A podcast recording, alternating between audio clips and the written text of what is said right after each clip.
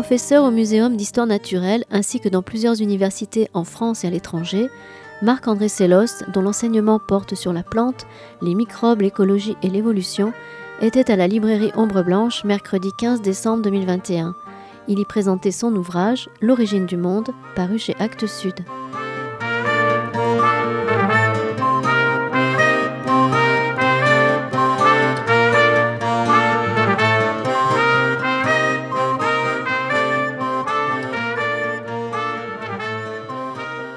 Merci à vous d'être euh, venus.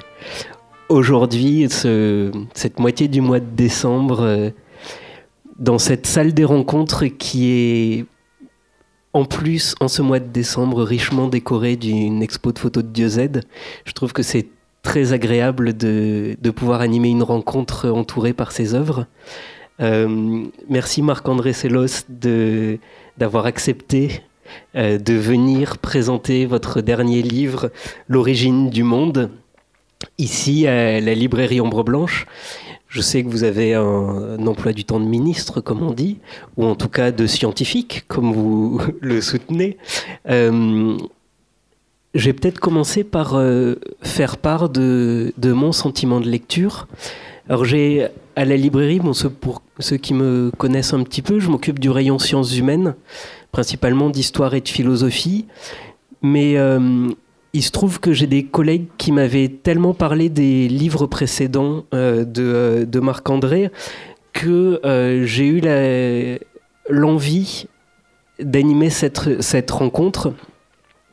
D'autant plus que bon, dans, mes, dans mes hobbies à côté, je jardine régulièrement. Et il se trouvait que ça m'intéresse, ça m'intriguait. Le thème de, des sols, de leur composition, de leur fonctionnement, euh, m'intriguait dans les livres de jardinage qu'on trouve euh, régulièrement. Ils donnent beaucoup d'indications de ce qu'il faut faire.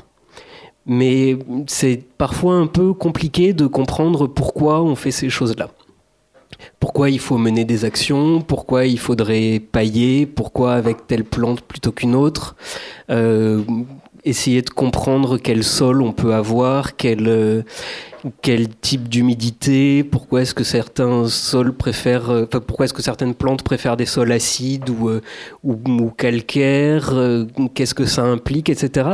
Donc voilà, j'ai eu cette interrogation-là et puis, euh, il y a à peu près deux semaines, j'ai pris le livre. Donc, je l'ai commencé à le préparer comme une, une rencontre classique, c'est-à-dire au bureau, au stylo, à prendre des notes comme ça.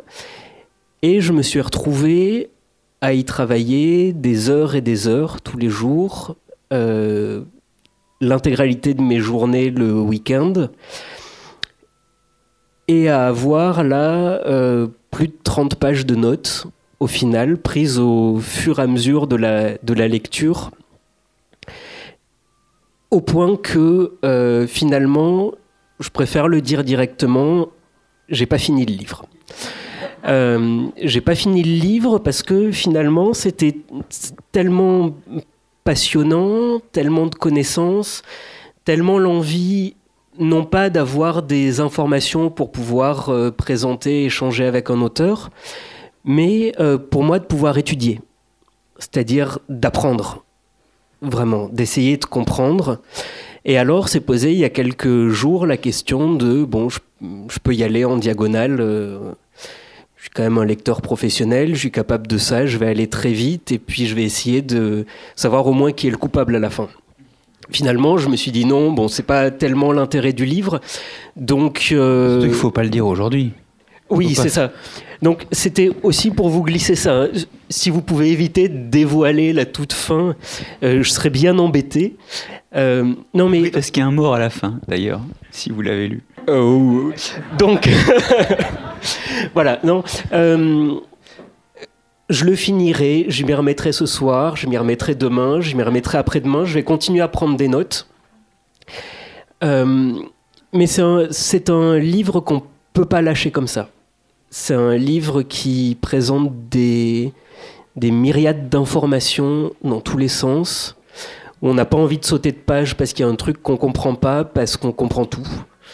Euh, même si c'est d'une très grande densité et qui a énormément de choses, notamment pour moi qui suis un réel profane hein, au niveau euh, chimie, au niveau biologie, au niveau géologie.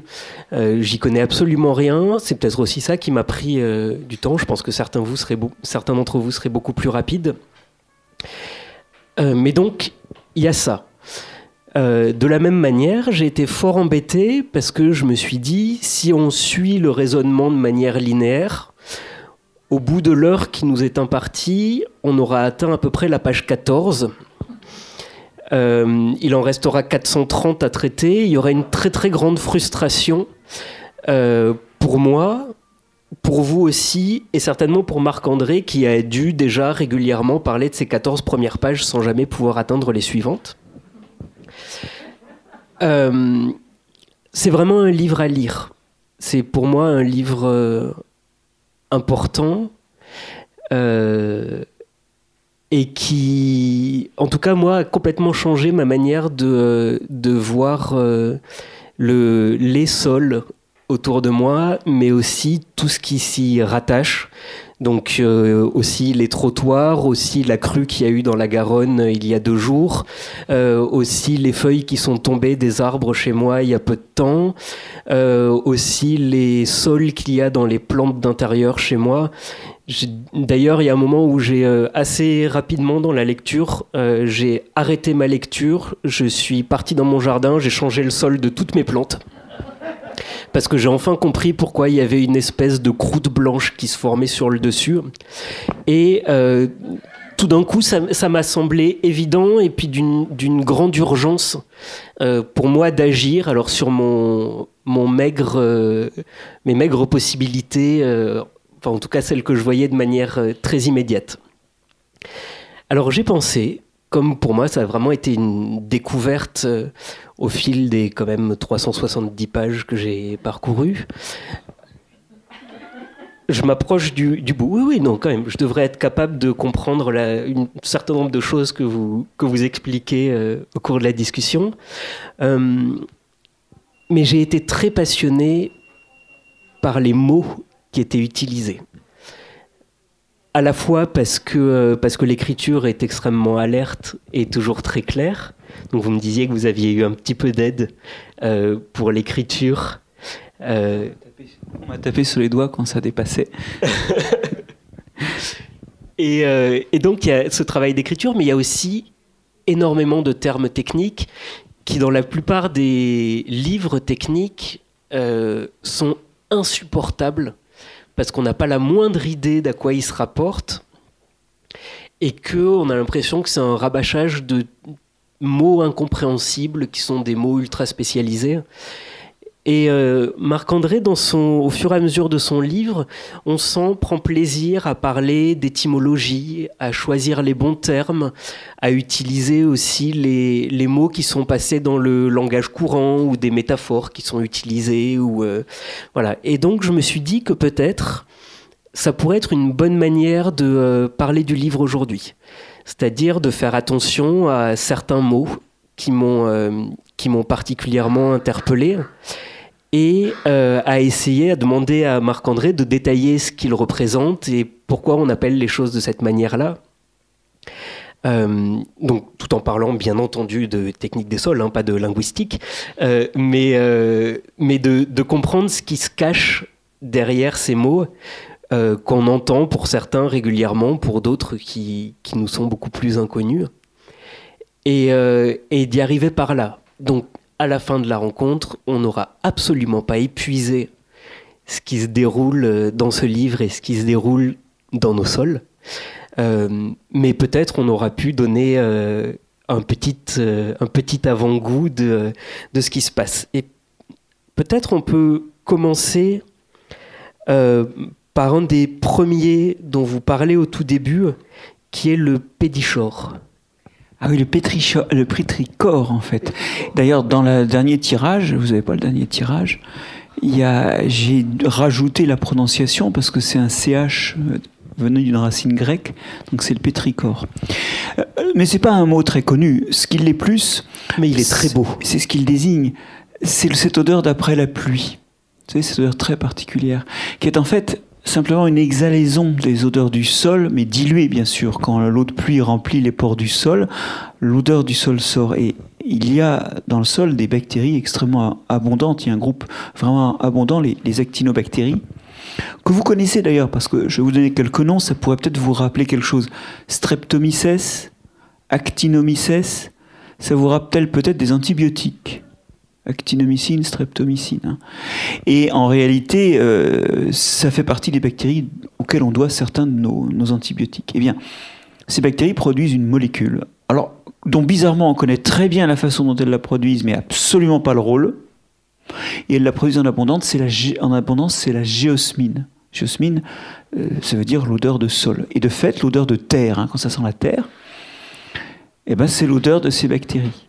Et c'est cette odeur là qui s'échappe du sol et est dilué contribue à l'odeur d'après la pluie, contribue au pétrichor. Alors, euh, pour le coup, ça, illustre aussi un autre aspect de ce livre, c'est qu'il y a tout un tas d'organismes. Si je vous dis actinobactéries, probablement ça ne dit pas grand-chose à ceux d'entre vous qui ne sont pas biologistes, mais voilà, c'est quelque chose dont vous connaissez l'odeur. Et ça, c'est la chose que moi je traque. Ce qu'on connaît intimement au point d'en connaître l'odeur, sans en connaître le nom ou l'existence. C'est ça que j'essaie de, lever dans le livre. Et en fait, c'est une façon de montrer que ce que on explique dans le fonctionnement des sols a un lien au quotidien, à notre vie, à ce qui nous entoure, et est bel et bien l'origine du monde qui nous entoure. alors, est-ce que vous pourriez peut-être nous, nous dire plus précisément pourquoi est-ce que, une fois que l'eau de pluie est tombée, cette odeur en ressort? Eh bien, euh, le, le, sol est plein de trous hein, euh, qui sont remplis d'air et un petit peu d'eau. Et quand il a plu, effectivement, l'eau de pluie chasse cette, cet air et, et, le, et, il se retrouve dilué. Donc euh, la perception n'est pas la même, évidemment, puisque ça dépend fortement de, de la concentration. Ça sent plus la terre, ça sent le pétrichor. Il y a une autre odeur dont vous parlez, L'octénol Oui. Alors, bon, là, c'est un nom de formule chimique. Hein. C'est un, composé à 8 carbones, une insaturation une fonction alcool. L'octénol, bon, c'est un composé qui se forme par altération d'un certain nombre de, molécules grasses, de, de, phospholipides très exactement, des champignons quand on casse les filaments microscopiques dont ils sont constitués, ou au moment où ils se reproduisent et ils font cette partie charnue que, vous ramassez, mais qui n'est que l'organe reproducteur, hein, qui produit ces spores qui vont être dispersés par le vent et faire de nouveau naître un champignon, mais sous sa forme quotidienne, microscopique, un réseau de filaments microscopiques dans le sol. Voilà, c'est ça. Et donc, quand vous coupez un champignon, bah, vous avez cette odeur de champignon qui sort, c'est l'octénol. Mais il y a beaucoup de sols, quand vous les, euh, quand vous les tripatouiller quand vous les sentez, notamment les sols forestiers, ils sentent pas la terre, ils sentent le champignon. Bah, c'est parce que là, les champignons dominent. Et finalement, on retrouve de nouveau cette idée qu'un certain nombre de choses microscopiques peuvent quand même parler à certains sens, bien sûr pas l'œil, c'est clair, mais ils peuvent parler au nez. J'essaie toujours de, porter beaucoup d'attention à ça. Je l'avais fait avec encore plus d'efforts dans le précédent livre, les, goûts et les couleurs du monde, qui était un livre sur une famille de molécules complètement ignorées, alors même que vous dormez, vous mangez, vous vivez avec tous les jours et que ça représente plus de 40% de la biomasse qui vous entoure. C'est les tanins. Et les tanins, effectivement, personne ne les connaît, tout à l'heure tout le monde s'en fout, et les ventes du livre témoignent du fait que euh, c'est pas comme le sol ou les microbes qui ça se vend, mais euh, les tanins, bah, personne n'a réalisé à quel point ils, hantent notre quotidien et ils peuplent notre univers olfactif et visuel euh, au point que quand on a lu le livre, on se sent un petit peu ridicule de pas se rendre compte que, par exemple, dans cette pièce, les trois quarts qui nous entourent, c'est coloré par les tanins. Alors, j'avais envie de commencer par, euh, par ce terme, par cet aspect, par, à cause du côté très sensible euh, et que vous développez beaucoup dans le livre, c'est-à-dire les, sensations qu'on peut avoir par rapport au sol. Vous proposez régulièrement, alors à chaque début de grande partie, au début de nombreux chapitres, des petites expériences à faire. Euh, et il y a quelque chose vraiment d'aller toucher le sol, de le humer, de le regarder, de euh, d'y aller vraiment, et pas de l'étudier d'en dehors ou de très loin. C'est quelque chose qui vous paraît important, ça Oui, oui, bah oui. En fait, il faut recréer un lien à l'objet. C'est pas une abstraction que l'on crée. C'est, c'est, c'est une image, une représentation de ce qui est à côté de nous. Donc effectivement, il y a des fois, je propose de faire des choses à droite à gauche. Mais ça, c'est, c'est à la fois, d'abord, le, le réflexe d'un enseignant d'histoire naturelle, de, sciences de vie de la Terre, on dirait, ou, ou de biologie, euh, d'aller ancrer dans le réel euh, les concepts qu'on essaie de faire émerger, d'une part. Mais d'autre part, c'est aussi cette idée de, mobiliser tous les sens pour comprendre ce qui nous entoure. C'est vrai qu'on a, on est vraiment, euh, on est un peu handicapé du toucher, handicapé de l'odeur, handicapé du goût. Euh, et les pédologues n'échappent pas, donc les spécialistes des sciences du sol, puisque la science du sol c'est la pédologie, les pédologues n'échappent pas à cette règle. Vous savez, euh, ils mâchent certains sols. Quand vous avez un sol fait de particules fines, les plus fines ce sont des argiles, les moins fines ce sont des limons. Vous voyez, les argiles c'est moins de 2 microns, les limons c'est plus de 2 microns jusqu'à une vingtaine de microns. C'est-à-dire de 2 millièmes, les limons font de 2 millièmes à 2 centièmes de millimètre. Tout ça, c'est pas visible à l'œil nu, et c'est pas très facile de savoir qu'est-ce qui domine quand on a un sol dont on voit pas les éléments. Bien, vous le mâchez, si ça crisse sous la dent, c'est que c'est des limons. Ça crisse exactement comme votre dentifrice, parce que dedans, il y a de la silice broyée, à la taille justement des limons. Donc si vous, si vous faites, euh, vous mâchez un peu de votre dentifrice ce soir, vous le sentirez crisser parce qu'il contient des limons. Si c'est des argiles, ça crisse pas. Voilà. Puis après on recrache parce qu'évidemment on n'avale pas le sol, mais mais euh, il y a un, lien euh, sensoriel. Et puis alors goûter du sol, c'est pas dangereux si on recrache. Faut pas faire ça avec une plante. Hein. Cette plante-là, si vous la goûtez, vous risquez d'avoir assez mal à la bouche, par exemple. mais le sol, ça peut se mettre dans la bouche si ça se recrache. Et puis en plus, bon bah voilà, il y, a des odeurs, il y a des, enfin voilà, les sens sont un moyen de euh, connaître et de, connaître d'une façon d'ailleurs qui, si on utilise tous les sens, est plus intéressante, je pense, que simplement la vue. Voir, ça passe par le cortex. C'est complètement maîtrisé, complètement conscient. Et pour le coup, si vous fermez les yeux, vous pouvez voir une fraise. Faites l'expérience, hein moi je la vois la fraise là. Gardez les yeux ouverts, fermez-les, faites comme vous voulez, essayez de vous représenter l'odeur de la fraise. Ça, on peut pas. On se représente vaguement une fraise et on dit mais eh, on ne peut pas avoir une réminiscence de l'odeur de fraise. Pourquoi? Parce que ces perceptions-là, les, goûts, à strictement parler, les odeurs, tout ça, ça passe par le système limbique. Il n'y a pas de représentation associée. C'est que de l'émotion. Et c'est donc une autre façon de connaître. Et cette façon de connaître, au muséum euh, à Paris, nous l'avons incarnée avec, euh, dans une exposition dont je suis un des commissaires, qui s'appelle l'Odyssée sensorielle, qui une, exposition temporaire qui a lieu en ce moment, où on plonge les gens dans les écosystèmes avec des odeurs, des sons, des images, pas de commentaires. Ça, c'est à la sortie si on veut. Il y a notamment une salle sur le sol où on sent euh, l'octénol, on sent euh, le, le, pétricor, on sent la truffe aussi. Euh, voilà, et, l'idée c'est de parler aux gens différemment. Je dis pas qu'ils vont en améliorer leur connaissance du monde, mais enfin c'est une des façons de faire parmi d'autres que nous pratiquons au muséum, notamment les expressions bavardes avec des explications partout. Pour rentrer dans du plus technique sur les sols, je pense peut-être parler de leur formation. Et, euh, et là, pareillement, moi j'ai trouvé des termes peut-être qui vont vous sembler complètement euh, évidents ou anecdotiques ou ésotériques. Euh. mais donc on parle de pédogénèse. Et vous expliquez longuement le passage de la roche-mère, la création d'un biofilm, d'un lithosol, du ranzine, du brunisol, du luvisol, pour atteindre finalement un climax.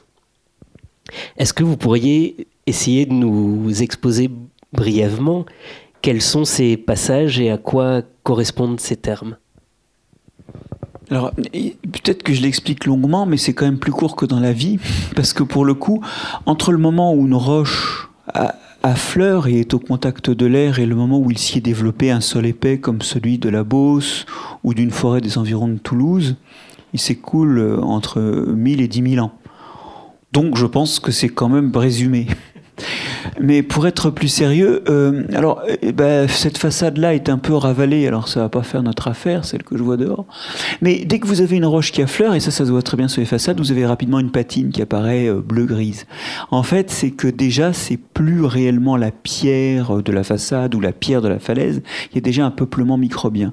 Et déjà là, on peut dire que c'est un sol. Alors on dit lithosol parce qu'on y devine la pierre, lithos. Mais c'est déjà le début parce qu'il y a déjà tous les processus.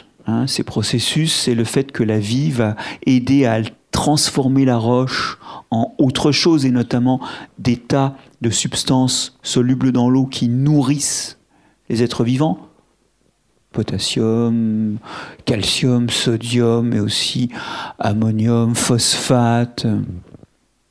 Et puis, c'est de la matière organique de ces organismes-là, quand ils meurent, mélangée à ça mais qui se décompose lentement pour donner aussi du phosphate, de l'ammonium, enfin des, éléments nutritifs. Quoi. Donc il y a déjà dans cette micro-croûte, à une micro-échelle, ce qui va se passer après dans les sols. Un mélange de vivants, de vivants morts et euh, de morceaux de roche qui s'abîment. Mais à ce moment-là, c'est extrêmement mince.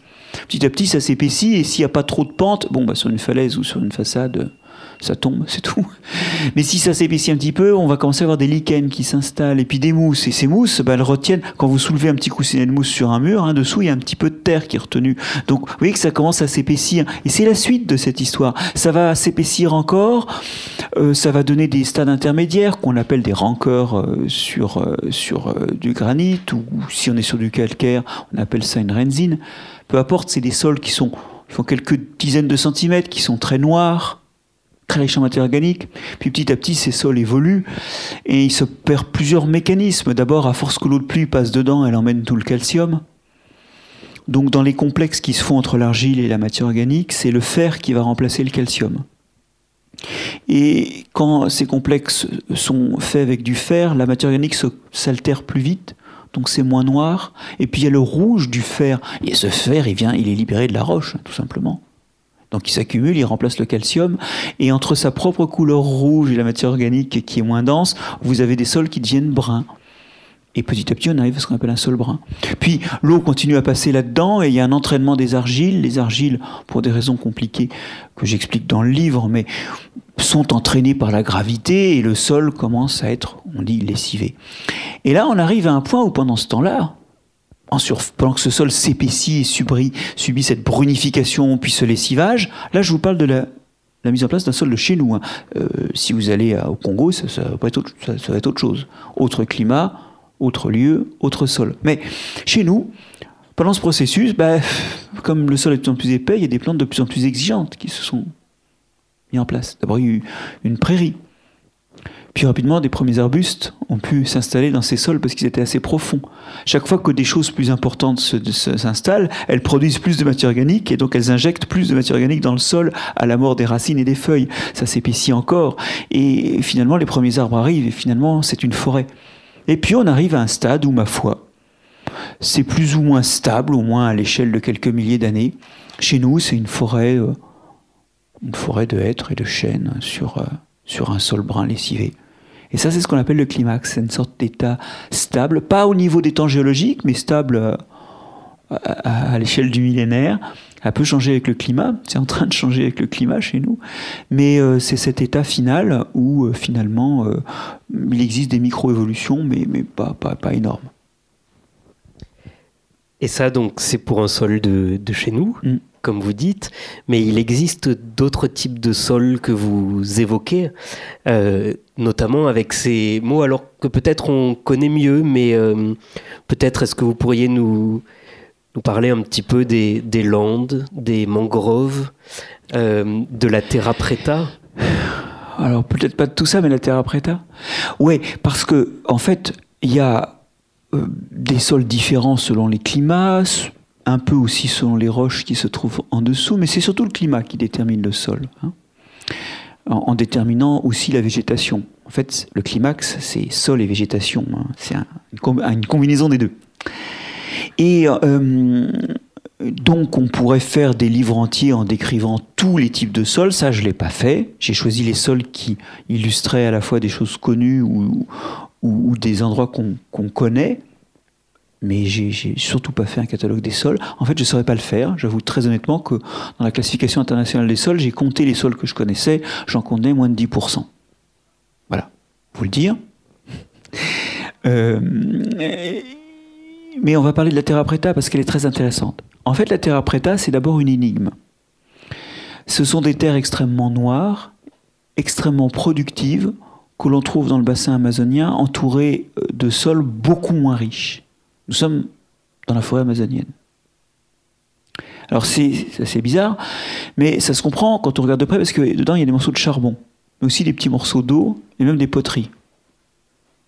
Ça, ça renvoie au fait que la forêt amazonienne, elle a très longtemps été peuplée et assez euh, urbanisée, ou en tout cas sillonnée de routes et d'installations agricoles. Lisez Les douze travaux de l'Amazonie de Rostin, un livre que je vous recommande, euh, qui raconte comment l'Amazonie a été en partie... Euh, pas façonnée parce que c'est plutôt ça tient plutôt de la taille comme la taille d'une pierre précieuse retouchée par l'homme à l'époque précolombienne avant que les maladies introduisent introduite par les Européens, ne supprime toute population. Et c'est ces populations-là, précisément, qui ont créé les terra preta, en y mettant les, débris de combustion incomplète de leurs cheminées, en y mettant leurs poubelles, d'où les eaux, en y mettant en fait tous leurs déchets ménagers, ce qui à l'époque n'était pas bien grave, parce qu'il n'y avait pas de plastique, et il n'y a pas trop de métaux lourds. Et ça a petit à petit créé des sols à la fois riches d'apports en azote et en phosphate. Ces eaux, au fur et à mesure qu'ils se déstabilisent, par exemple, libèrent du phosphate. Hein et des sols qui, grâce au charbon, ont des capacités de rétention en eau importantes. Et aujourd'hui même, où, les populations n'entretiennent plus ces sols, ces sols restent des sols extrêmement fertiles. Dans alors terra preta, donc euh, si ma mémoire est bonne en portugais, ça veut dire euh, terre euh, noire, c'est ça. Et il y a aussi des variantes hein, de ces terres qui montrent qu'il y avait des zones à apport très fort, la terra preta, et puis il y a des terres plus brunes, avec des apports moins forts, sans doute plus distales des habitations, qui sont un peu moins riches, mais déjà plus riches. Et ça, ça montre une chose, que montrent aussi d'ailleurs en Europe des sols peu connus, mais qui sont assez identiques, les sols de Plagen, euh, sur des sables très infertiles au Danemark et dans le nord de l'Allemagne. Ça montre que l'homme peut améliorer les sols. Et quelque part, c'est un message d'espoir, parce que par ailleurs, dans le livre, on découvre que l'agriculture conventionnelle ne fait pas ça. Hein, elle est plutôt à long terme destructrice, même si à court terme, elle augmente clairement le rendement. D'ailleurs, elle a supprimé les famines. C'était d'ailleurs son cahier des charges. Mais à long terme, elle abîme les sols. Néanmoins, on voit qu'il existe des fois où l'homme a pu durablement améliorer, et de façon donc durable, puisque là, ça survit à l'homme, ça survit à l'arrivée de colons, de même que les, sols de Plagen ont survécu à, leur abandon à l'arrivée des, engrais, donc au début du XXe siècle, ils sont toujours aussi fertiles. L'homme peut donc améliorer les sols. Et ça, c'est un gros message d'espoir. Vous l'abordez notamment au cours d'une anecdote presque, mais sur, euh, sur le reboisement du massif central et euh, son utilité pour éviter l'envasement des ports euh, méditerranéens. Alors, je ne sais pas si vous pourriez juste détailler cet exemple-là aussi de. C'est pas les ports méditerranéens, c'est le port de Bordeaux. De Bordeaux, pardon.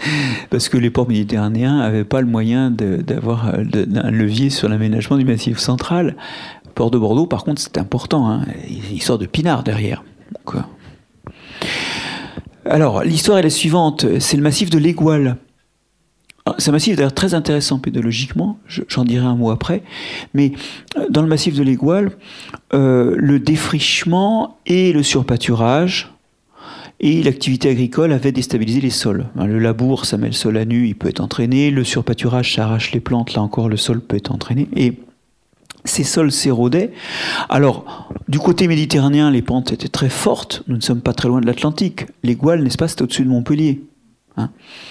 Euh, juste au nord de Montpellier, et c'est les Cévennes. Et pour le coup, euh, du côté méditerranéen, bon, c'était plutôt des laves torrentielles. Hein. C'est-à-dire que quand il pleuvait beaucoup, bah, les, rivières charrient des blocs. Enfin, c'est à la limite euh, de, de, la boue qui coule. Bon, ça c'était un peu ennuyeux, mais ça allait pas vraiment dans les ports. Du côté euh, Atlantique, puisque donc les gouales s'écoulent en partie du côté de l'Atlantique, là ça emmenait des particules fines qui contribuaient à boucher le port de Bordeaux. Notamment parce que ces particules sont des argiles chargées négativement, donc ces petites particules se repoussent entre elles. C'est ce qui fait que les eaux sont colorées en, blanchâtre ou en chocolaté. Comme elles se repoussent entre elles, eh ben, elles ne tombent pas au fond de l'eau.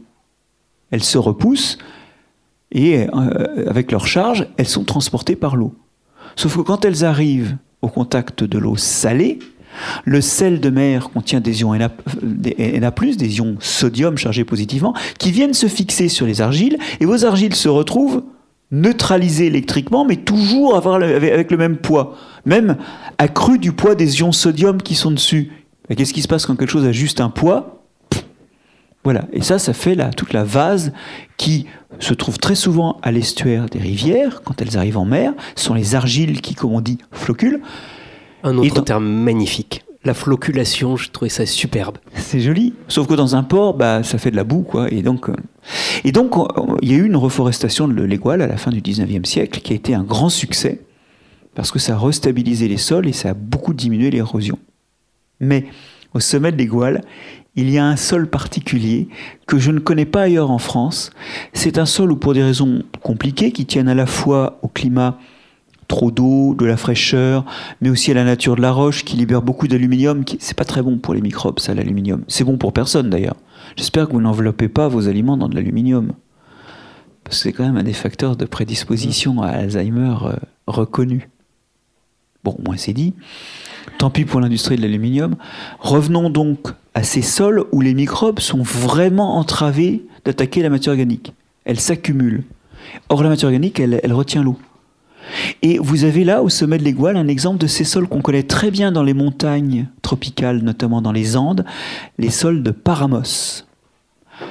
Alors les Paramos, c'est ces écosystèmes d'altitude des Andes, et c'est des, sols qui stockent une quantité de matière organique colossal. On est sur du 850 à 1000 tonnes par hectare de matière organique. Et quand il pleut là-dessus, bah, ça, fait un, ça fait un gigantesque flambi. Avec, j'emmenais quand j'étais prof à Montpellier, mes étudiants sautaient sur les sols de l'Égual. Alors ça, je peux vous dire, ils retenaient l'histoire. Hein. On sautait et on sentait les vibrations qui se propageaient comme dans un gel. Un gel un peu épais, hein. pas un vrai flambi, pour être honnête. Mais c'est tout à fait extraordinaire. Et, ça, ça vous illustre une des fonctions du sol qui est de retenir de l'eau. Alors dans les Andes, ces sols de Paramos retiennent l'eau qui irrigue ensuite les grandes villes andines en toute saison, même quand il pleut pas, parce qu'ils se réessuient lentement. C'est des sols qui accumulent 2 à 10 fois leur poids en eau. c'est vraiment des gels, quoi. Et donc on en a en France au sommet de l'Égual, voilà. Et par ailleurs, euh, ça vous illustre aussi cette grande fonction des sols qui est de réguler le cours des rivières. Quand il pleut, l'eau va passer dans la rivière avec retard. Quand il pleut plus, elle finit de s'écouler. Et c'est comme ça qu'on a des rivières. Sans sol, on n'a pas de rivière. Ça, ça nous permet de parler un petit peu de, de ce rôle dans le cycle de l'eau, du sol, qui est finalement de faire les rivières. Avant les sols, il y avait des dynamiques d'oued. Il pleuvait, il y avait une lame d'eau qui s'écoulait vers la mer, puis c'était sec. C'est quelque chose que. J'ai vu dans un, autre livre sur une histoire environnementale des, États-Unis où ils ont eu le même problème avec les Appalaches.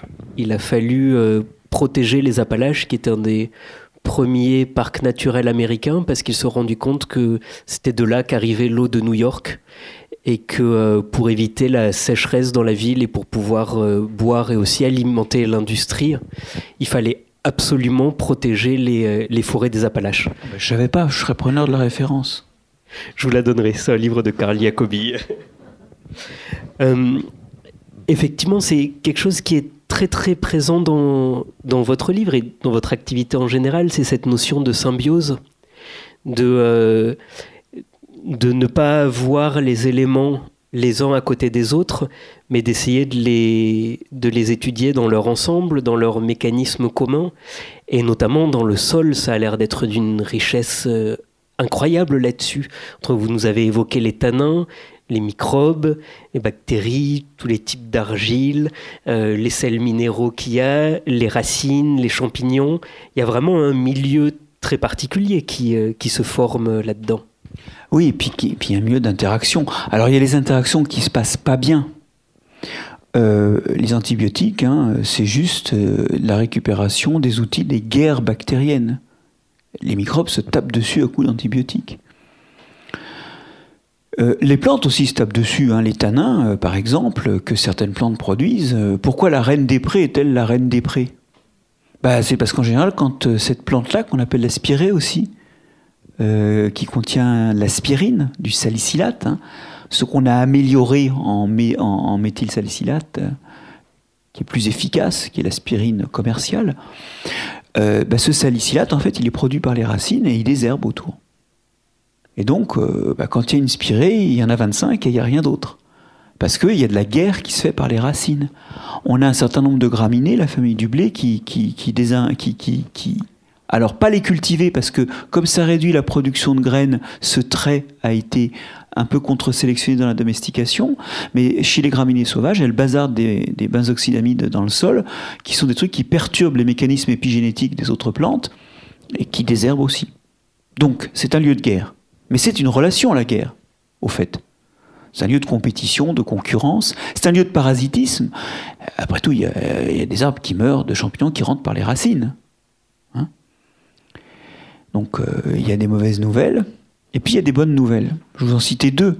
La première, c'est que 9 dixièmes des plantes sont incapables de se développer seules, seules, pardon, parce qu'elles ne savent pas exploiter le sol.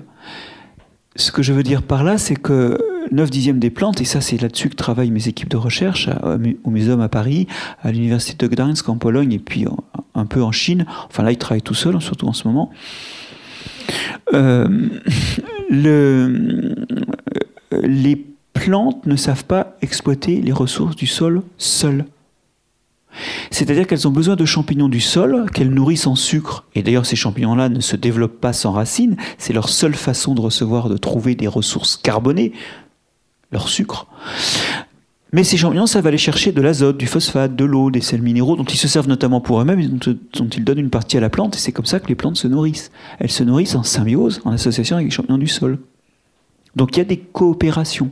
Une autre, par exemple, c'est celle qui permet de transformer lentement l'ammonium du sol, qui est le produit, le premier produit formé lors de la décomposition des organismes, des feuilles mortes, euh, des animaux morts, des choses comme ça, en nitrate, qui est la forme préférée de tout un tas de micro-organismes du sol et des racines, enfin, et des champignons qui nourrissent les racines. Cette transformation passe par un intermédiaire. L'ammonium est transformé en nitrite, puis le nitrite en nitrate. Le nitrite, vous le connaissez, c'est un composé toxique si bien toxique qu'on en fait du sel nitrité pour conserver le jambon. Et n'en déplaise à certains, ah c'est enregistré. Donc n'en déplaise à certains que je ne citerai pas, et qui ont publié des rapports favorables à ça, le nitrite, c'est toxique. Bon, on peut aimer la charcuterie, moi je suis un amateur de charcutaille, mais je préfère qu'elle soit sans sel nitrité. Bon, et donc, il y a un vrai problème, parce que cet intermédiaire est hautement toxique. Alors les bactéries qui le produisent, qui transforment l'ammonium en nitrite, et qui donc produisent un déchet, toxique susceptible de les tuer, vivent étroitement associés, scotchés, parce que là il ne faut pas que la ressource s'échappe, vous allez voir pourquoi, à des bactéries qui utilisent ce nitrite et font des nitrates. Dans les deux cas, ce mécanisme consomme de l'oxygène et leur donne de l'énergie qui leur permet de vivre, comme vous la respiration.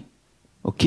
Donc c'est vraiment vital pour elle. Et c'est vital pour la seconde de choper tout le nitrite, parce qu'elle en a vitalement besoin. Donc vous avez là une association absolument géniale, qui, est parfaite, puisque le déchet toxique de l'un est la ressource vitale de l'autre.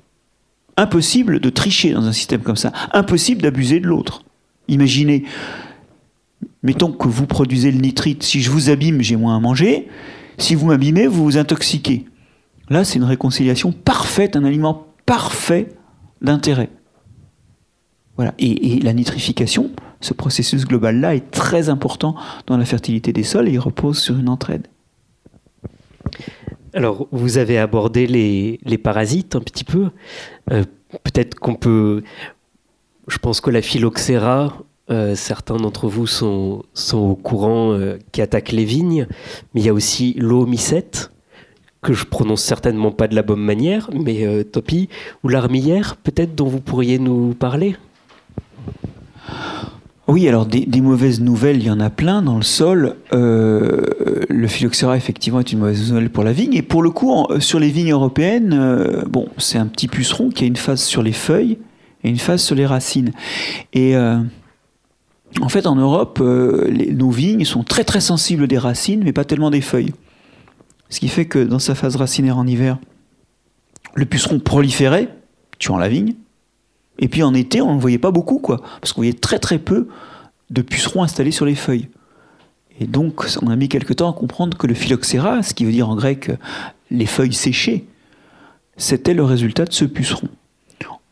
C'est Planchon à Montpellier qui a découvert ça, donc, et qui euh, a permis de comprendre ce qui se passait, et puis a permis d'essayer de trouver des solutions, sachant qu'aujourd'hui la solution c'est de greffer nos, nos vignes dont les feuilles sont résistantes aux pucerons sur des porte-greffes qui sont d'origine américaine et qui eux sont résistants aux pucerons, puisque là-bas il y a plein d'espèces de vignes qui ne sont pas notre vitis unifera, mais et qui si elles vivent en Amérique, euh, c'est qu'elles supportent le puceron. Donc elles ont notamment des racines beaucoup plus fibreuses que le puceron a du mal à piquer. Donc il y a un peu de puceron, mais pas beaucoup. Voilà. L'armillaire, c'est un autre exemple de champignon qui se propage de racine en racine et qui tue les arbres et qui les mange après quand ils sont morts. Il mange le bois quand il est mort. L'armillaire, l'armillaire couleur de miel, si certains ramassent des champignons, ils la connaissent peut-être. Elle, fait, quand elle se reproduit, elle produit des champignons à lamelles en grosses touffes euh, Et c'est comestible quand c'est pas grand, encore que certains la digèrent mal. Bon, bref.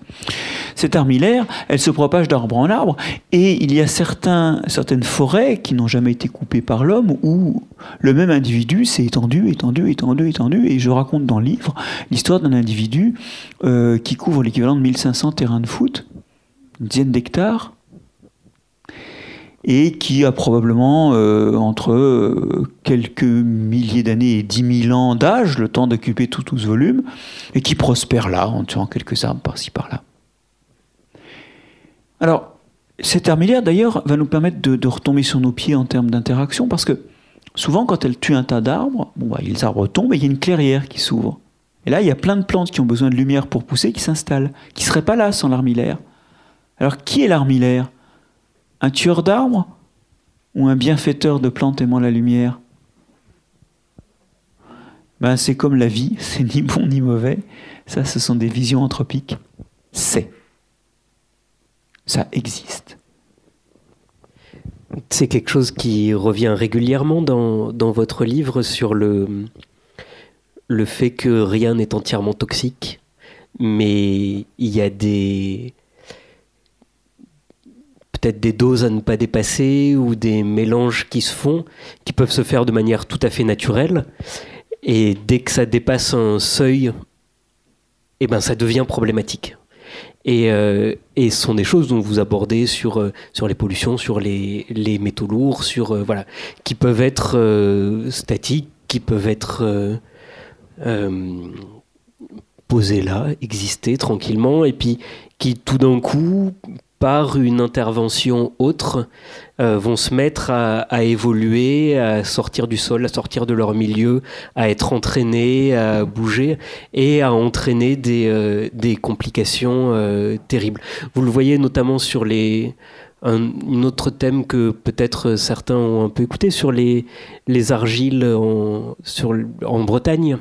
Euh, pas les argiles, les algues, pardon, les algues en Bretagne, euh, liées au, lisier, et donc à cette, euh, cet épandage perpétuel du, du, lisier des porcs, qui, en temps normal, nourrit le sol de manière tout à fait classique, et là, par l'accumulation et le fait qu'il soit emporté des, des prairies, se retrouve sur les littoraux, des zones qui sont normalement beaucoup moins fertiles, et qu'il fertilise de manière extrêmement brutale et où du coup poussent d'autres plantes qui a priori n'ont pas lieu d'être présents en si grande quantité euh, à cet endroit-là.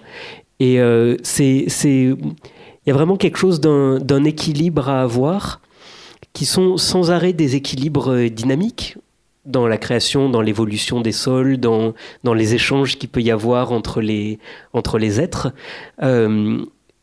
jusqu'à un point qui peut devenir euh, tout d'un coup problématique. Oui, alors je vérifiais là mes sources, c'est Paracel, c'est un qui dit que c'est la dose qui fait le poison. Et ça, c'est vraiment important. Et effectivement, on peut l'illustrer autour de deux aspects des sols qui vont nous permettre en même temps d'illustrer que les sols existent en dehors d'eux-mêmes. Parce que là, on était encore assez dans les sols, mais ce que j'essaie de montrer dans le livre, c'est qu'ils construisent notre monde et qu'ils en sont révélés bien l'origine. Et les deux exemples que j'ai montrés, mais les antibiotiques tout à l'heure nous, étaient déjà, nous chantaient déjà cette chanson. Ces deux exemples vont montrer à la fois l'effet dose et à la fois le rôle du sol hors du sol. Le premier, effectivement, bah, c'est ça. C'est cette idée que aujourd'hui, euh, vous avez tous vu que les pêcheurs français voudraient avoir plus de licences pour aller pêcher chez nos voisins. Vous savez, il y a cette blague que racontent les Écossais. Allez, on va seconde. Hein. Euh, les Écossais racontent que quand Dieu a distribué la, les, pays aux différents habitants, bon, ben, ils ont donné l'Italie aux, Italiens en disant Vous allez voir, vous allez faire une cuisine extraordinaire. Ils ont donné la France aux Français en disant Vous verrez, c'est un pays où faire l'amour. Ils ont donné l'Écosse aux Écossais en disant Bon, c'est tout, simplement le plus beau pays. Et puis donc tout le monde s'en va peupler son pays, et là Dieu rappelle les Écossais, dire euh, il faut que je vous dise à propos, c'est le plus beau pays, mais il y a juste, vous verrez, un tout petit problème avec les voisins. Alors voilà, donc le Brexit, c'est le problème avec les voisins. Euh, c'est qu'effectivement, les pêcheurs français peuvent pas aller pêcher sur les côtes euh, de Grande-Bretagne. Mais pourquoi est-ce qu'ils vont là? Pourquoi est-ce, que, quitte à prendre leur bateau, ils vont pas faire la même distance en direction du milieu de l'Atlantique? La réponse, c'est qu'il n'y a pas de sol dans la mer. Quand un cadavre contient du phosphore, du fer, des tas de choses qui pourraient servir aux autres, il n'est pas recyclé, il n'est pas décomposé sur place, il sombre et il tombe au fond de l'eau. Ce qui fait que d'un côté, il y a la lumière qui permet aux algues de se développer et qui permet ensuite à tout un tas de trucs qui les mangent de proliférer, mais il n'y a que la lumière, et en, bas, il y a la fertilité, mais sans la lumière. Donc, où est-ce qu'il y a de la fertilité dans l'océan?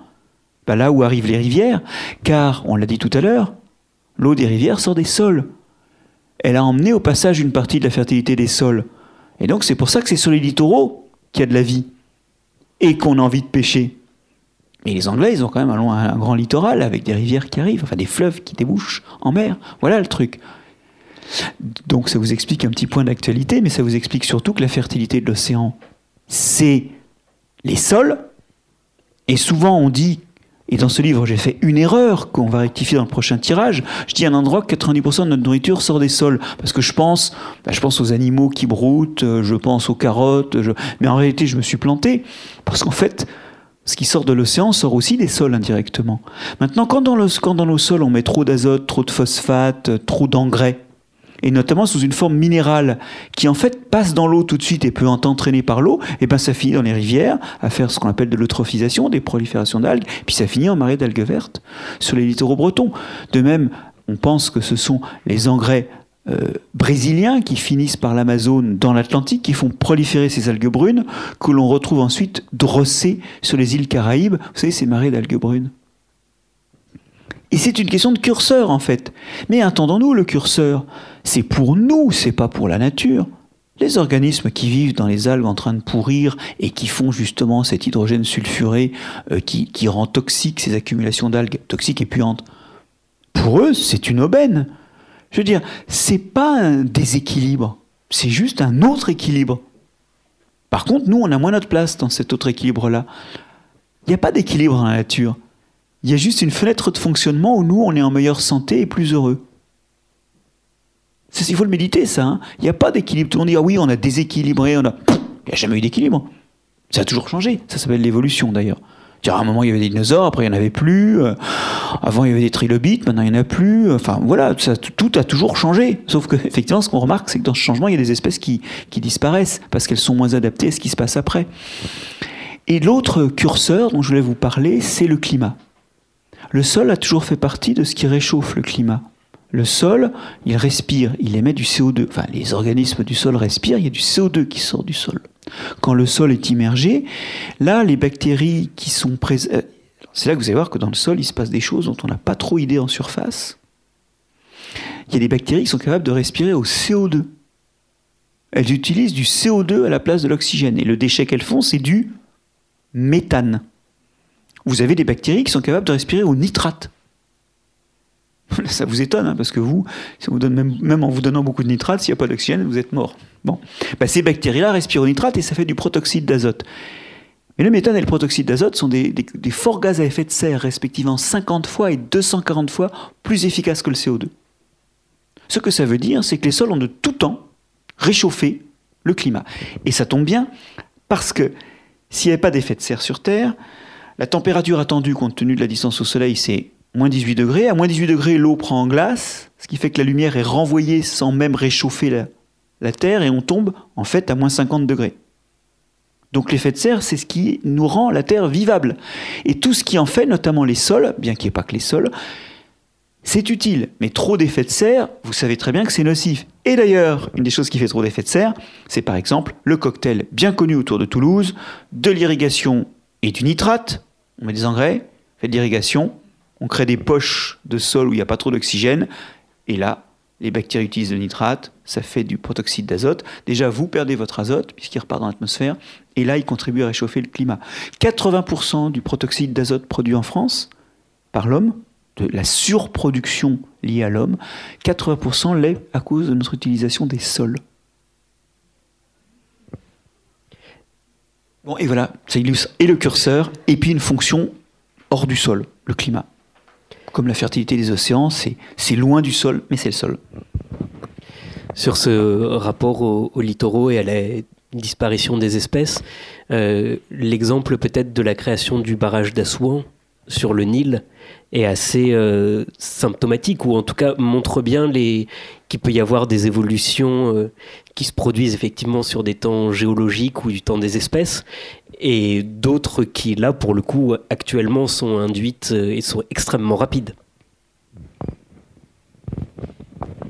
Oui, alors le, le, Nil, vous savez, avait autrefois, par ses crues, fertilisait en déposant des choses qu'il avait emportées de l'amont, euh, fertilisait des limons qu'il déposait euh, les terres environnantes et longtemps l'Égypte a été le grenier du bassin méditerranéen. D'ailleurs, dans un livre assez remarquable qui montre que le déclin de l'Empire romain n'a rien à voir avec une histoire de guerre ou de plomb dans les canalisations, Kyle Harper, dans le déclin de l'Empire romain, montre bien que c'est une crise alors ne pleurez pas, hein, mais c'est un petit peu inquiétant, c'est une crise environnementale et sanitaire qui va faire s'écrouler l'Empire romain. Et la crise environnementale, c'est notamment que les, moissons d'Égypte, pour des raisons climatiques, vont pas être aussi riches qu'autrefois. Alors, quand on a eu fait le barrage d'Assouan, on n'avait plus la crue du Nil, mais c'était pas très gênant parce qu'on avait les engrais. Donc on a commencé à fertiliser et on a remplacé l'apport de limon par des fertilisants. Ce d'autant plus que non seulement on n'avait plus la crue pour déposer des limons, mais surtout, le Nil, maintenant, il décante dans le barrage d'Assouan. Les barrages, ça se cure régulièrement parce que ça se décante. Alors, c'est pas grave, ça, pour euh, les zones agricoles en aval. Mais par contre, le problème, c'est qu'il y a moins d'apports dans la Méditerranée. En quelques années après la, mise en place du, du barrage d'Assouan, la pêche à la sardine s'est complètement écroulée de 95% en biomasse. Et vous savez quoi? Dans la réduction de taille des sardines dans le golfe de Gascogne, actuellement, il y a deux phénomènes qui jouent. L'un qui est une petite erreur de, législation qui est due au fait que nos législateurs ne sont pas biologistes. On rejette les petits et on pêche que les plus gros. Et ça, c'est une fantastique erreur. Et si vous pensez que c'est bon, c'est juste que vous ne raisonnez pas évolutivement si on prend les gros et qu'on lâche les petits, il y a une prime au nain. Ben oui. Et si le nanisme est génétique, eh ben les nains font plus de descendants que les gros. Et donc vous réduisez la taille de vos prises. Donc ça c'est le premier problème. Dans le golfe de Gascogne, hein, pardon, j'ai dit le golfe de Gascogne, je voulais dire le golfe du Lion. La taille des sardines en 10 ans, la taille des sardines à un an a été divisée par 3. C'est une prime au nain. Voilà.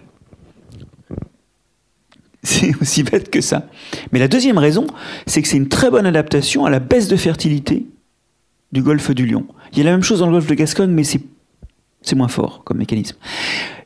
Le Rhône ramenait pratiquement 30 millions de tonnes de sédiments au golfe du Lion tous les ans au début du XXe siècle. Maintenant, on est tombé à 8 millions.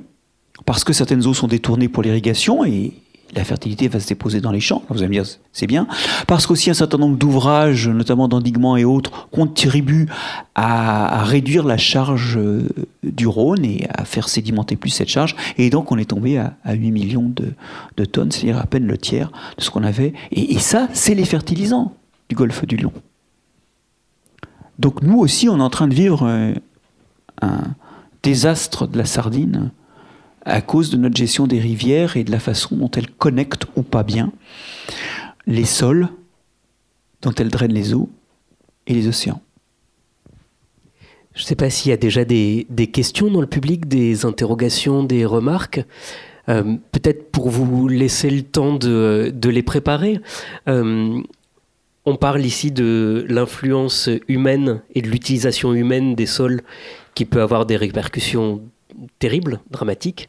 Euh, mais vous parlez aussi peut-être de possibilités d'amendement des sols et euh, de possibilités ou de réalité qui a toujours été utilisée et de, de possibilités aussi d'utiliser les sols pour essayer d'améliorer les choses. Oui, oui, absolument. C'est pas pas un livre euh, qui est fait pour affoler les, troupes.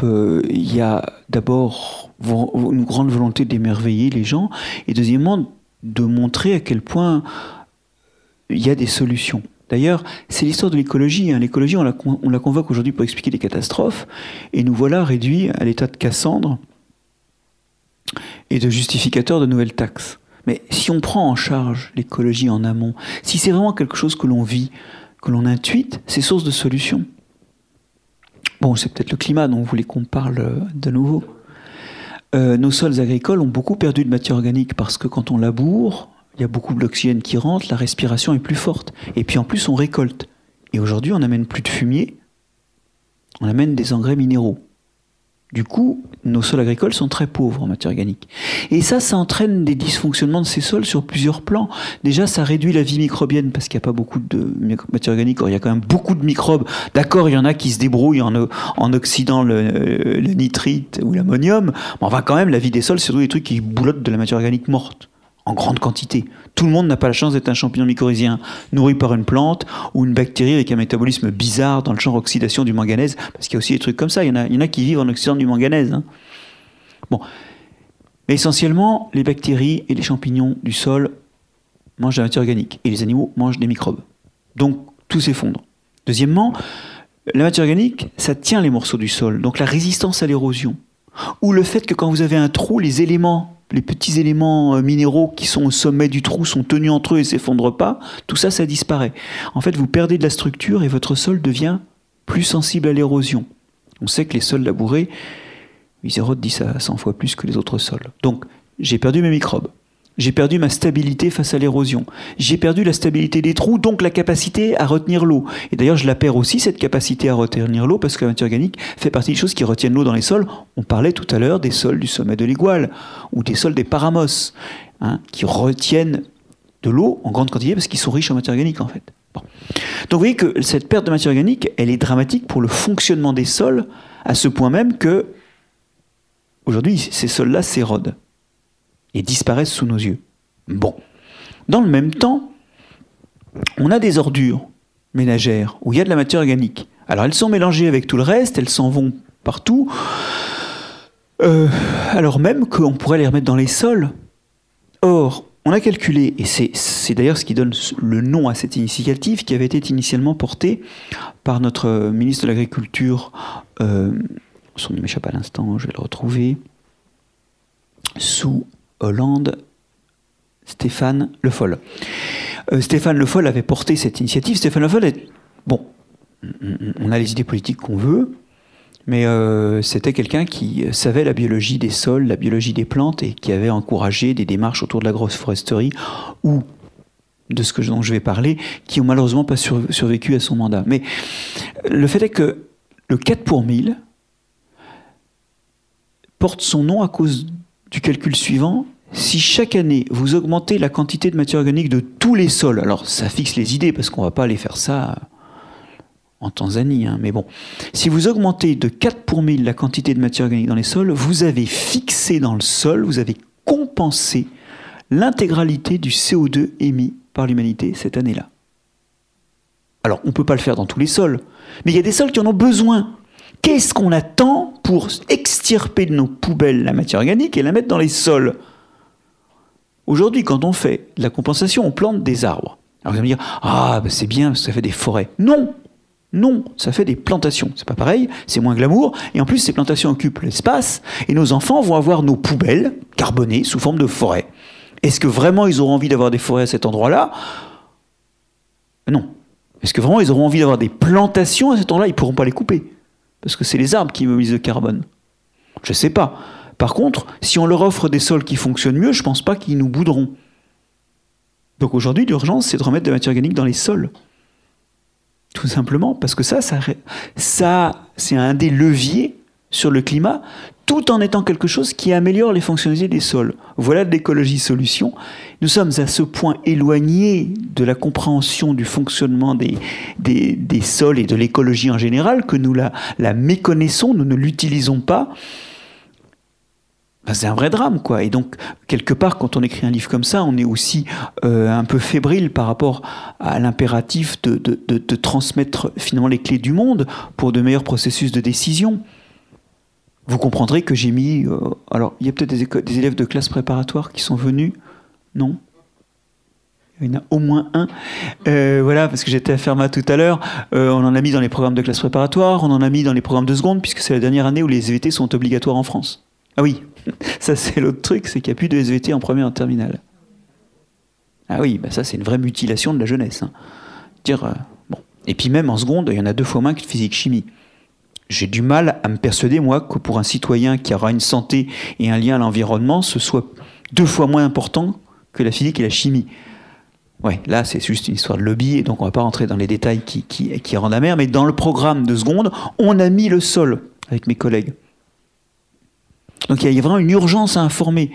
Toujours euh, en librairie, on a publié avec Mathieu Burnia une BD pour les plus jeunes qui s'appelle Sous terre chez Dargaud, qui parle du sol. On parle du sol dans l'Odyssée sensorielle.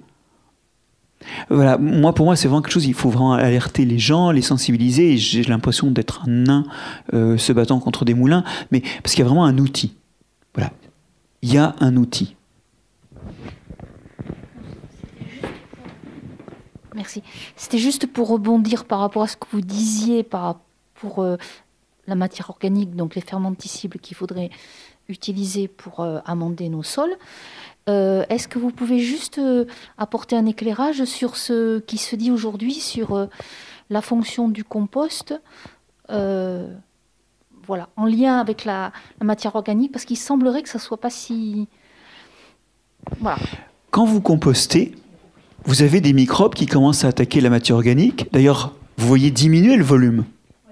Et en fait, vous avez de plus en plus de libération d'azote ou de phosphate sous une forme minérale plus vous compostez, moins vous êtes sur un engrais organique et plus vous êtes sur un engrais qui commence à devenir minéral.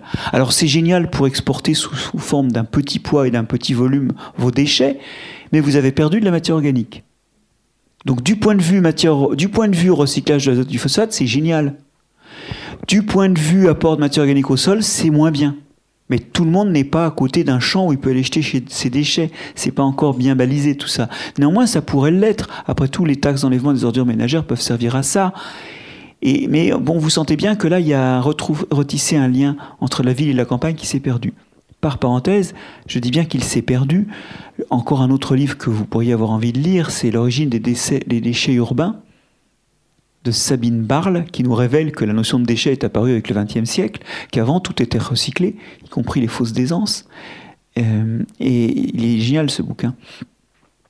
Il est génial. J'en cite quelques d'ailleurs quelques idées importantes dans, le livre, mais Sabine Barle a fait un joli travail pour montrer à quel point autrefois la ville fut connectée avec la campagne en termes de recyclage de l'azote et du phosphate parce qu'il n'y avait pas d'engrais à cette époque-là les engrais minéraux ont commencé à déconnecter le lien en termes de recyclage de la fertilité. Et ça, il faut qu'on le retrouve. Euh, d'abord, le compostage, d'après ce que nous dit l'ADEME, c'est 12 à 18% seulement de nos déchets ménagers qui sont compostés, donc c'est tout petit. Et de toute façon, compostage ou pas compostage, euh, il va falloir arriver à recycler toute cette matière unique vers les champs parce que figurez-vous que dans nos poubelles juste nos poubelles citadines, hein, je ne parle pas des fumiers et tout, euh, de l'élevage, hein, il y a 50% des besoins de l'agriculture française qui sont jetés chaque année et que nos agriculteurs achètent sous forme d'engrais minéraux. Donc vous voyez qu'on est sur des volumes qui sont cohérents. Par contre, il va falloir apprendre à trier les déchets, parce que comme ça va dans le sol, si on y met des saloperies comme des bouts de plastique ou des métaux lourds, là, ça s'accumule dans le sol et c'est une vraie catastrophe.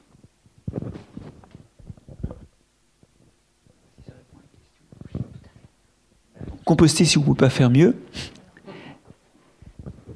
Euh, pas par rapport à cette question, donc il vaut mieux euh, mettre ses déchets à la limite dans son jardin, si on a un jardin directement dans son jardin. Moi j'ai vu faire ça sur des sols euh, de toit urbain, oui, de jeter carrément les ordures comme ça, puis on attend que ça commence à se décomposer un peu en surface.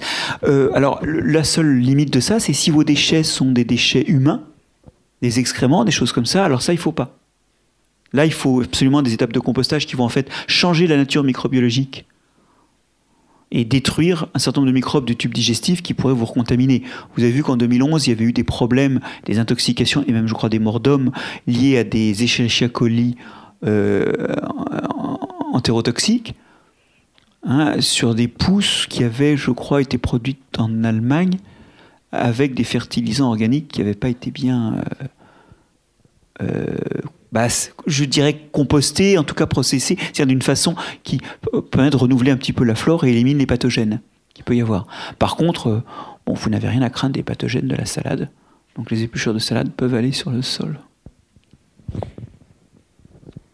Moi, je voulais savoir pourquoi euh, j'ai vu des prairies euh, complètement oxydées, très, vertes par ailleurs, mais très jaunes par le dessus, sur la surface. Pourquoi ça se passe comme ça? Par oxydé, vous, vous entendez Vous voulez dire que le sol était très jaune Non, euh, des prairies vertes, mais avec le, la pointe des herbes jaunes, oxydées. Oula, alors ça c'est une question euh, rudement compliquée parce qu'il peut y avoir plein de raisons pour ça. Euh, ce que vous décrivez ressemble à la fièvre. C'est-à-dire c'est un symptôme, mais alors plusieurs causes peuvent y mener. Quelqu'un dit chlorose, oui. Le fait que ce soit à la pointe des feuilles, moi ça me ferait aussi penser éventuellement soit une fin d'azote, soit un stress hydrique. Bref, c'est compliqué cette histoire-là. En tout cas, quelque chose n'allait pas, ça, vous vous en doutez, mais je dois vous avouer que je ne saurais pas vous répondre. Mais par contre, ce sont des mécanismes qui sont expliqués et qui paraissent euh, à peu près clairs à la, lecture du livre. Pour le coup, alors, ça demande un... Enfin, c'est très étonnant. C'est pas un livre qu'on peut lire en piochant des réponses par-ci par-là, parce qu'il y a un raisonnement et une montée dans la complexité euh, qui se fait très progressivement, mais, euh, mais tous ces points sont, sont abordés et deviennent relativement clairs, même si je pense que je réussirais pas, euh, je serais bien incapable après avoir lu le bouquin de... de... Alors j'ai quand même essayé de penser une certaine modularité, et je recommande, comme dans tous les ouvrages que j'avais écrits avant, aux lecteurs qui s'emmerdent dans un chapitre parce que la chimie des argiles, c'est pas son truc, de passer à la section pour conclure qui clôt le chapitre et qui le résume, et de passer à la suite. Il y a une certaine modularité et elle est pensée avec des renvois qui font qu'à un moment, euh, on peut être tenté de revenir sur un chapitre qu'on a déjà lu, qu'on avait sauté au regard du, développement. J'ai vraiment essayé de penser la modularité. J'aimerais rassurer les gens qui se disent qu'ils vont ressortir de la lecture avec 30 pages de notes, euh, parce qu'il y a deux types. Non, mais il y a deux types de lecteurs sur, euh, sur la, façon. Moi, je l'ai vu parce que dans les livres précédents, j'ai croisé des gens. Il y a ceux qui effectivement essaient de noter au moins le squelette ou beaucoup de choses. et c'est le cas des lecteurs les plus avertis en général. Et puis il y a ceux qui, fréquentent la chose comme une histoire picaresque. Quand on lit, euh, quand on lit Don Quichotte, on ne se souvient pas en fait de tout ce qui lui est arrivé à la fin. On a juste une esquisse d'un personnage, une esquisse d'une époque.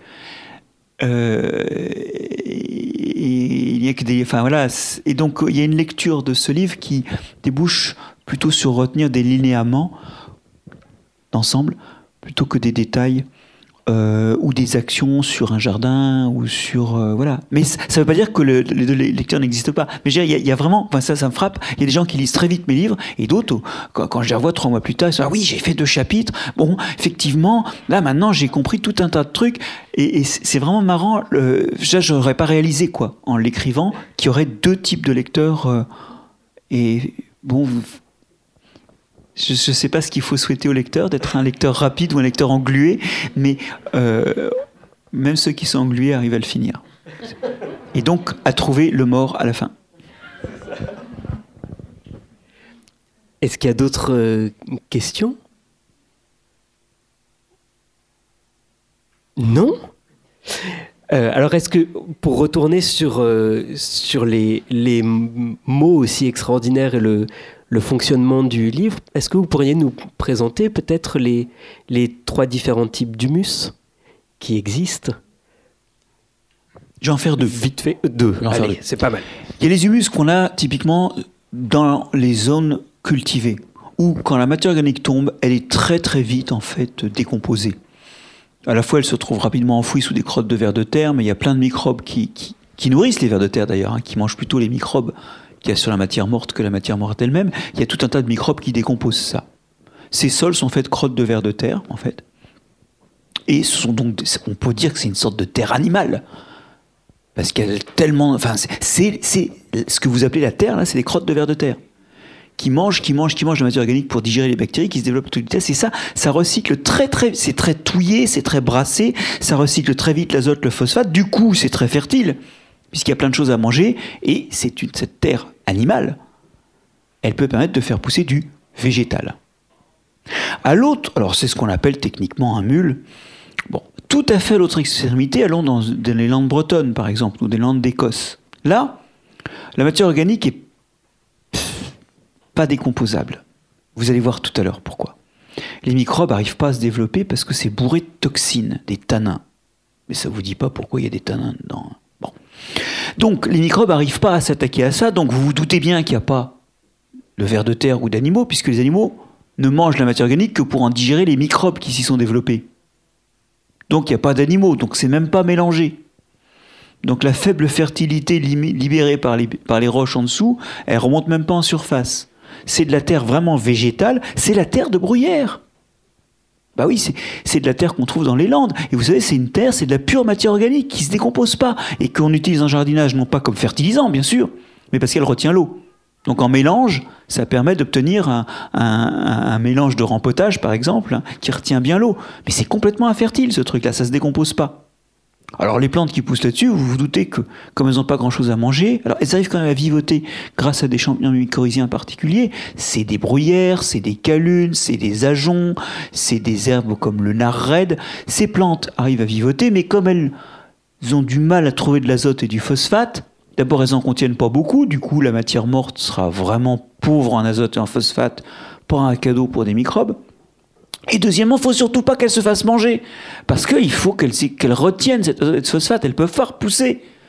Quand une plante est dans un milieu riche, elle peut se faire manger repousser. Dans un milieu pauvre, elle peut pas. Donc elles accumulent plein de tanins toxiques. Tiens, allez voilà. Et ça, ça fait que bah, la matière organique morte se décomposera pas. Cette terre-là, c'est une terre végétale parce qu'elle est faite d'une accumulation pour des centaines d'années de restes végétaux qui ne se décomposent pas. Et là-dessus, qu'est-ce qu'on peut faire? Alors en fait, il y a plein d'autres facteurs qui jouent. Effectivement, l'histoire que je vous dis, où on a commencé à un pH de 7, avec dans la première histoire, dans cette histoire-là, on a un pH de 3.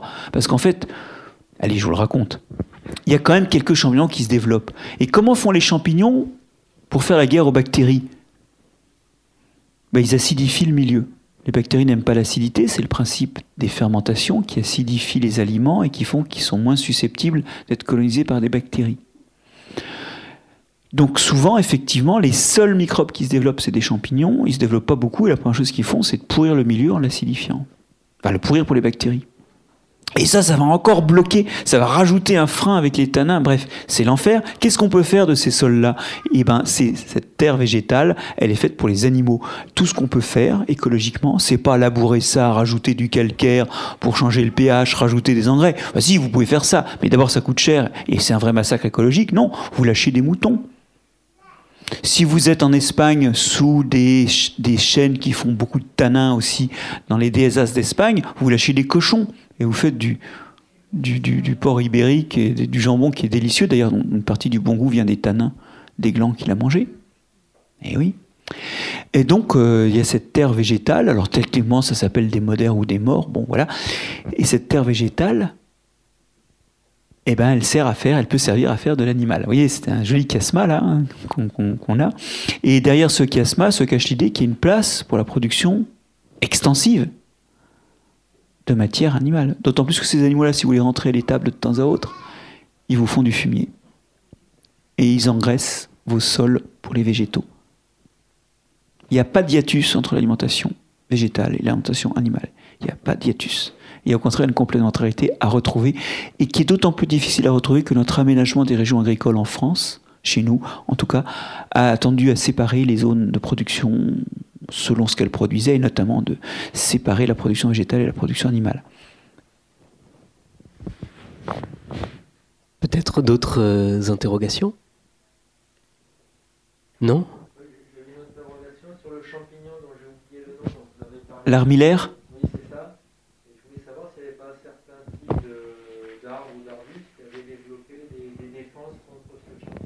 Ben justement, euh, les bouleaux et les érables, alors ça c'est des dynamiques très classiques au Canada, hein, qui poussent dans les clairières ouvertes par l'armillaire, sont résistants. Et eux, ils, ont, ils germent à la lumière. Il ne devrait pas y en avoir normalement dans les forêts de conifères, mais ils germent dans les clairières. Ils poussent. Alors du coup, dans cette zone-là, l'armillaire, elle n'a rien à manger. Ici, il n'y a plus que des arbres résistants. À leur ombre peuvent regermer des conifères qui petit à petit vont les dépasser, les tuer et permettre le retour de l'armillaire. Et la boucle est bouclée. Voilà là. Bah moi non, en tout cas. Je sais pas. Non, je sais pas ce qui fait que certaines espèces sont résistantes à l'armillaire, ça je sais pas. Désolé. Non, j'ai vraiment rien d'intelligent à dire là-dessus. C'est une bonne question, mais. Euh, bonsoir, moi j'avais une, question euh, par rapport au fait que euh, on entend souvent, notamment aux informations, que si on utilise la superficie de, des terres cultivables de la planète pour cultiver et produire de la nourriture végétale, on peut arriver à, nourrir, à nourrir les hommes. Mais est-ce que justement, si on perd ce déséquilibre entre animaux et végétaux, on n'arrivera pas à, encore une impasse. Et euh, est-ce que du coup, il ne faudrait pas euh, continuer euh, l'élevage extensif pour arriver à apporter la matière organique animale? Ah mais c'est absolument mon propos, oui, c'est tout à fait exact. Hein. C'est une source d'engrais. Et d'ailleurs, dans la formule de Sully qui dit que labourage et pâturage sont les mamelles de la France qui valent mieux que les mines du Pérou, en fait, L'idée, alors labour, ben, en fait, on sait qu'à long terme, c'est pas bon, hein, mais à court terme, ça quand même, ça marche bien. Et euh, le pâturage, il est recommandé si vous consultez les ouvrages d'agronomie de l'époque, parce qu'en fait, il permet de faire du fumier. On, pense souvent que c'est juste parce que labourage, ça va donner des plantes, et pâturage, ça va donner de la viande, mais en fait, non, non, non, non. Le, le pâturage, c'est pour avoir des animaux de trait et du fumier. Donc effectivement, il y a une complémentarité à retrouver, il y a un équilibre à retrouver. D'autant plus facile à trouver qu'aujourd'hui, notre consommation de viande, elle est aux alentours de 100 kg par habitant et par an en Europe, 150 kg en Amérique, alors que les recommandations de l'OMS sont à 20 kg. Alors je fais le malin là, mais je dois vous avouer que moi je fais partie des viandards. Hein. Donc c'est facile à dire, mais réduire ses habitudes de consommation, euh, surtout dans un pays où notre gastronomie est construite autour de la viande, ou du poisson d'ailleurs, c'est plus facile à dire qu'à faire. Mais en tout cas, quoi qu'il en soit, on pourrait réduire notre consommation de viande et arriver à se caler sur ce que produirait un, élevage extensif. En tout cas, c'est un pari à faire. D'autant que la surconsommation de viande est quand même une source de morbidité importante. Et là encore, on retrouve une histoire de curseur d'ailleurs. Pas assez de viande, il bah, faut des compléments vitaminiques. Les, les véganes, là je parle non pas des végétariens, mais les véganes, les véganes, euh, ils ont besoin de compléments vitamines régulièrement. moi, je ne juge pas, là, je veux dire par là que chacun a le droit de mettre ce qu'il veut dans son tube digestif. Alors là, c'est euh, la, seule chose, c'est de laisser, c'est comme pour la vie sexuelle, hein, on ne vit pas dans le cible des autres, on ne vit pas dans le gosier des autres. Chacun se démerde. bah oui, tant qu'il n'abîme pas l'environnement. Et donc, l'idée, c'est que euh, pas assez de viande ou trop de viande, ça va pas il y a un équilibre, alors un équilibre là, une dose idéale à, trouver. Et euh, collectivement, je veux dire. Après, individuellement, c'est des choix personnels et ça, ça ne se discute même pas. Mais collectivement, on a besoin de produire de la viande. Et puis, je vous rappelle aussi un petit détail, ça n'a rien à voir, mais c'est quand même bon de le rappeler. Un kilo de fromage produit comme déchet 250 grammes de viande.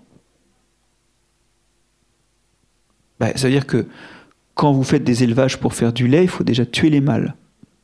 Alors vous pouvez les jeter, hein, mais on peut les bouffer aussi. Et puis il y a les vaches de réforme, les brebis de réforme, les chèvres de réforme, que, sais-je. Hein, hein, on peut aussi les jeter, mais ça fait de la viande. Et le ratio, c'est ça. Un kilo de fromage, c'est 250 grammes de viande produite. Et une fois de plus, ça nous, donne un, un rapport qui n'est par contre pas le rapport de la quantité de fromage et de viande qu'on mange. Vous le sentez bien. Donc on voit bien que Bon, il faut retrouver raison aussi du point de vue de la quantité de viande. Mais ce qui est intéressant, c'est que finalement, l'étude des sols nous montre qu'il y a une place pour la viande. Et il nous montre une place évidemment plus raisonnable que celle que nous lui accordons actuellement. C'est sympa parce que dire que le sol, ça croise les problèmes de société, voilà.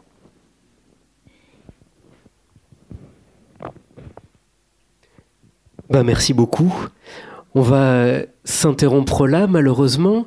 Alors, moi, j'étais très content de pouvoir vous dire d'offrir ce livre aux gens dont vous vouliez vous débarrasser quelques semaines, parce qu'ils allaient vous laisser tranquille en lisant. Mais manifestement, vous pouvez aussi le proposer à des gens que vous aimez bien, avec qui vous avez envie d'aller vous balader euh, pour essayer de découvrir les différents sols autour de vous. Donc, profitez-en finalement, ça a l'air de convenir à tout le monde suivant la lecture que chacun en fait. Euh, et je vous avoue que j'ai essayé d'amener une rencontre un peu, euh, un peu décousue, euh, qui allait un peu d'un point à l'autre d'une manière impressionniste, parce que, au contraire, dans le livre, c'est très structuré, c'est très bien expliqué, et euh, ça permet la compréhension de tous les mécanismes qui sont en jeu et qu'on a à peine euh, évoqués, esquissés à l'heure actuelle. Donc je, je remercie Marc-André d'avoir accepté de nous présenter ce livre-là comme ça, de l'avoir écrit aussi, d'avoir écrit les précédents, de faire le travail qu'il fait. Et, et bien sûr, on n'a pas évoqué tout ce que j'avais amené, mais sachez que vous saurez euh, d'où viennent les feux follets, notamment. Et ça, c'est quand même super chouette. Merci beaucoup.